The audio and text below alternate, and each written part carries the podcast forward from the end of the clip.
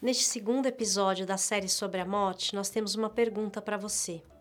Você já imaginou como gostaria de morrer se pudesse escolher?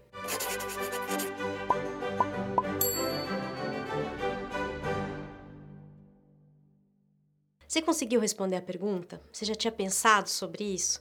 Você é que nem eu, que gostaria de morrer dormindo? Bom, se você já assistiu o primeiro episódio dessa série, vai se lembrar que a gente disse que o ser humano é a única criatura que tem consciência da própria morte. Isso é verdade, mas também é verdade que a gente não fica pensando nesse assunto o tempo todo, né? A gente entra em contato com essa questão de vez em quando, em alguns momentos, mas vai seguindo a vida. Agora, isso em tempos normais. Mas e numa pandemia, em que a morte está presente o tempo todo, em que ela nos ronda, leva as pessoas que amamos, em que ela produz medo, melancolia, angústia, desamparo? Os efeitos dessa catástrofe são inúmeros e afetam inclusive a forma como a gente enxerga e se ocupa desse tema tão difícil que é a morte. Sim, porque o que acontece com a nossa mente quando o mundo se torna tão violento com a nossa vida? Nos tornamos sobreviventes? Quais são as consequências sobre o nosso psiquismo? Este episódio é um esforço em compreendermos o nosso desamparo, um esforço para dar nome a ele.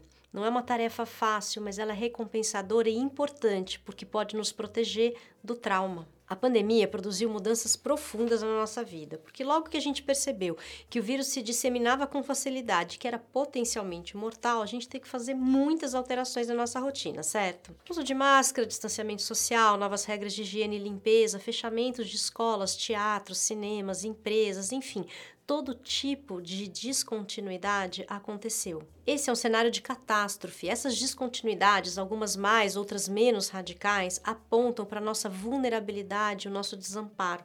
Sofremos com a ideia de que a vida de nenhum de nós pode gozar da sensação de segurança. E se nós estamos falando de descontinuidades, uma descontinuidade brutal e potencialmente traumática da pandemia é justamente a descontinuidade da liberdade de só pensarmos na morte muito raramente. Quer dizer, a pandemia abalou as estruturas imaginárias que protegem a gente do fardo que é ter consciência da nossa própria morte.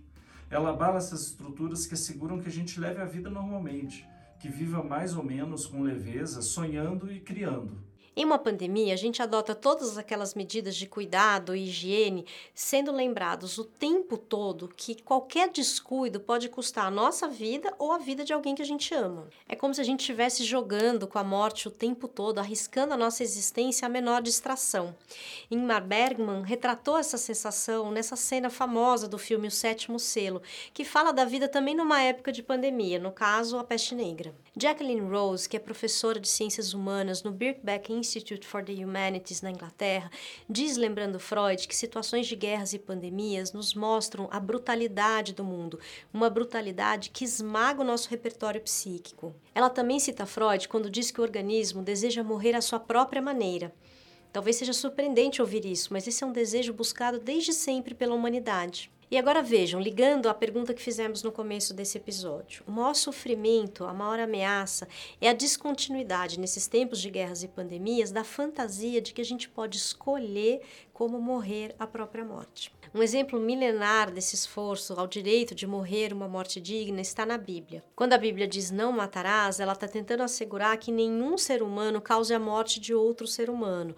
Quer dizer, que ninguém tem o direito de privar o outro da experiência natural da própria morte. Outro exemplo é o filme Babaziz, o príncipe que contemplava sua própria alma, parte da trilogia do deserto do escritor e diretor Nasser Kemir.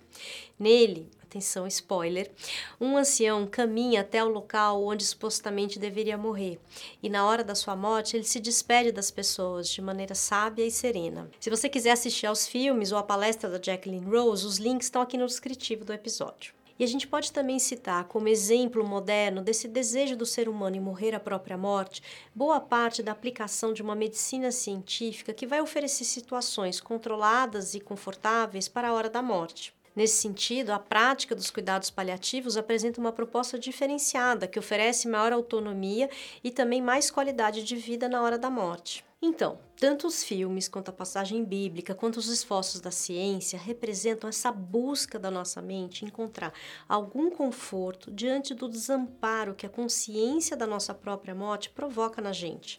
Mas aí vem a pandemia e diz: olha, não vai ser assim.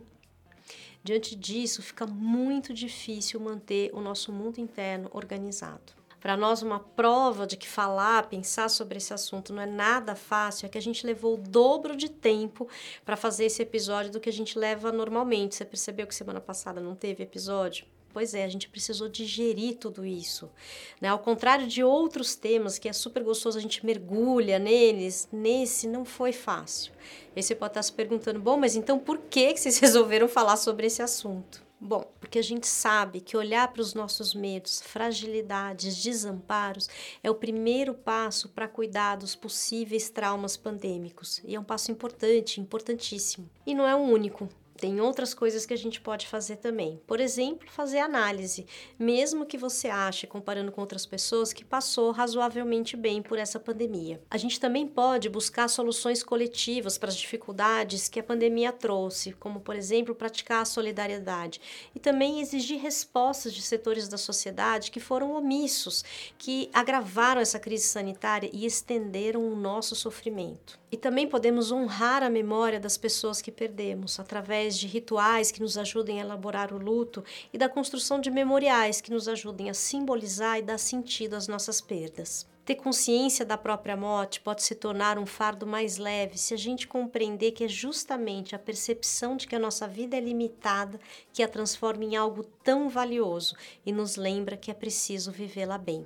A gente espera que esse episódio ajude você a refletir sobre tudo que está acontecendo, sobre o peso da pandemia. E a gente te aguarda no terceiro episódio dessa série, que a gente vai confessar, não sabemos se vai ser semana que vem, porque é bem difícil escrever sobre esse assunto. Mas chegará e a gente aguarda a sua companhia.